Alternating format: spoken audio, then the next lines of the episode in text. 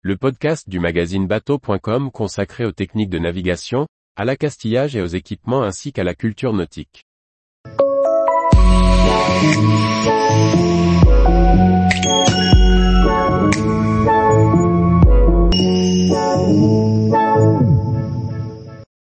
Que signifie ce drapeau orange qui flotte au-dessus de ce bateau? Par François-Xavier Ricardou. Voilà un bateau jaune qui se démarque avec un drapeau orange Cela indique que le propriétaire aime les couleurs vives Réponse A c'est pour mieux repérer son bateau au mouillage Réponse B. Il s'agit d'un drapeau qui indique que le bateau tracte un skieur ou un engin pneumatique.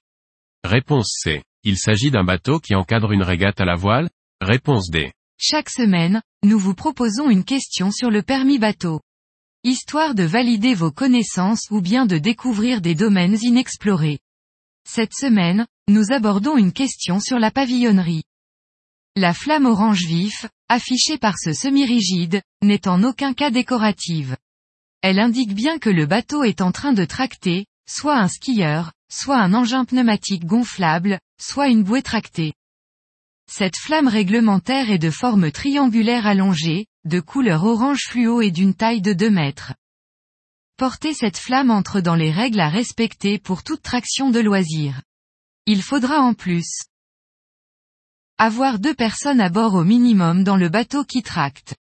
Un pilote et une seconde personne qui surveille et s'occupe de la remorque.